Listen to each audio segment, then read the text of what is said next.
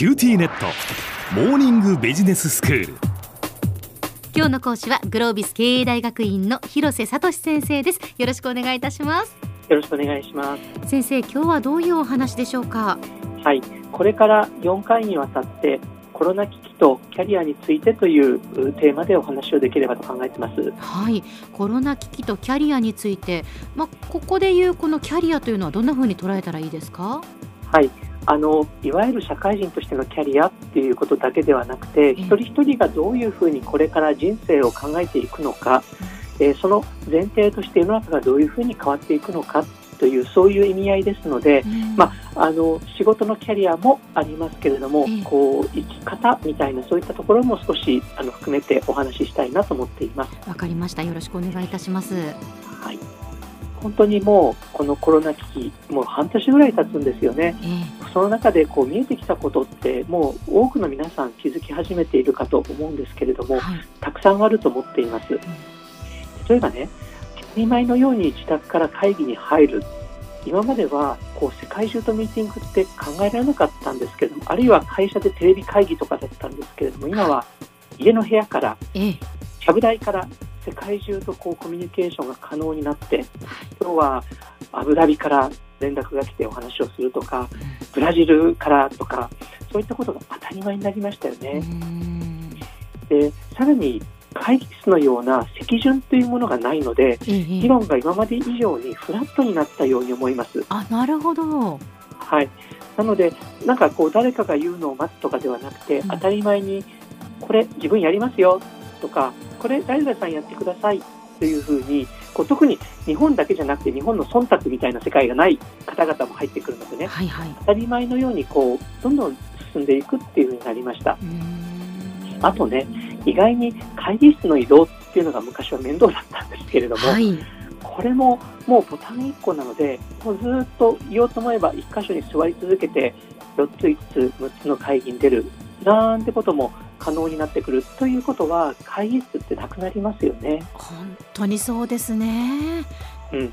でねそうなってくると、いや重要なポイントでオフィスって何なんだって話になってくるんです。はい。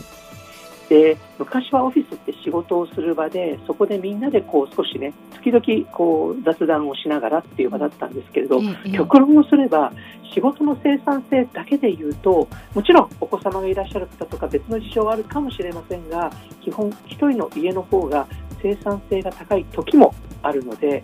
結果的にオフィスというのはじゃあ僕らの会社ってどういうことをやりたいんだったっけとか僕らの会社ってどういうカルチャーだったっけ？みたいなカルチャーをお互いに作っていく場。そんな形でこうオフィスそのものの位置づけとかレイアウトとかそういったものをガラッと変わっちゃう可能性が今出てきています。なるほど。でおそらく本当はこれから5年10年で起きていなければならなかった変化が、ええ、おそらくこの半年間で5年分10年分の変化が一気に起きちゃった。で僕らはここまでテクノロジーができるっていうことに気づいていなかった。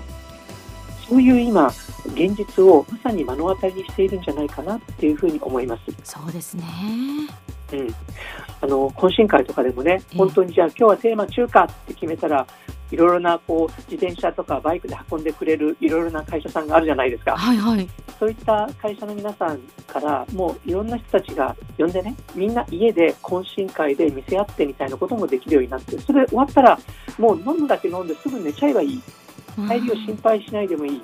まあ、すごい時代が来たなって思います。そうですね、本当にそうですね。うん、でね、そうなってきますと、実は例えば株式市場ってそういうものをしっかりと反映するわけなんですけれども、はい、これあの市場の審判ってもう正直言うと下されてしまっているなというような価格になってしまっています。うん、うん、例えばね、えー、今年の2月の株価を100としたときに、はい、今大体どれぐらい2月の頃を100としたときに言った話なんですけど例えばアメリカの株式市場ではアマゾンとかネットフリックスは160とか170とか180つまりこれだけこう景気が落ちて GDP がどーんと落ちた日本でもねアメリカでもっていう時にアマゾンとかネットフリックスといったこういう時代にあった会社の株はどんどん上がってしまっている。一方でこの時期にやっぱり苦しくなってくる業界っていくつかありますよね。はい、例えばアメリカの例で言うと大手百貨店ということで例えば今大どころで言うとメイシーズなんて有名なんですがええこれって20とか100に対して、ね、2月に対して3分の1以下の価格になっていたりあるいはちょっとこの3ヶ月だけで捉えるとニューヨークで有名なニーマン・マーカスっていうデパートが破綻をしたりあちょっとこのねコロナだけじゃないんですけどえこのえ約1年間でいうとバーニーズニューヨークとか JC ペニーとかうん。あの私なんかがこうアメリカに住んだことがある人だったら誰もが知ってるお店が続々と破綻をしているっていうそういう状況まで来ているんです。うん。時代の先取りをするのが株式市場だというふうに考えるとうん。市場の審判がもう下されてしまっていて僕らはもうこの時代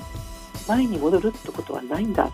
むしろこれから先に起きることが何かを理解してそこから自分たちの生き方そしてビジネスのキャリアを考えていくのがいい時なんだもうそういう覚悟しましょうというような状況になってきてるんじゃないかと思います。なるほどなんかこう数字を見るとあ恐ろしささえ感じてしまいますけれども、まあ、それをまあ恐怖とだけ捉えるのではなくてじゃあどうしたらいいのかっていうことを考えないといけないっていうことですね。はい、その通りなんです。なので今日最初のね第1日目のポイントなんですけれども、えもうもはや2020年の2月、1月に戻るっていうことを想定してはいけないと思いますえ。はい、想定しない方がいいんだと思います。うん根本的に物事が次の時代に入ってしまった。特にテクノロジーを使った時代に入ってきてしまった。そう思って取り組む、そう思って考えることが我々一人一人にこう求められる時に入ってきたんじゃないかな。そういったところだと思います。今日の講師はグロービス経営大学院の広瀬聡先生でしたどうもありがとうございましたありがとうございました。さて QT ネットモーニングビジネススクールはブログからポッドキャストでもお聞きいただけます過去に放送したものも遡って聞くことができます QT ネットモーニングビジネススクールで検索してください QT ネットモーニングビジネススクール。お相手は小浜もとこでした。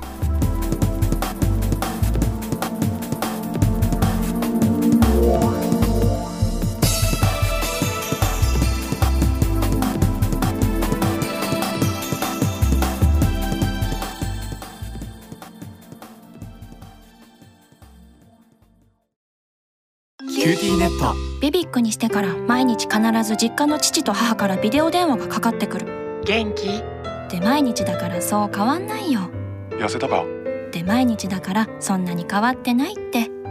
早く子離れしてくれ。温かさとつながっている。九州のネットはビビック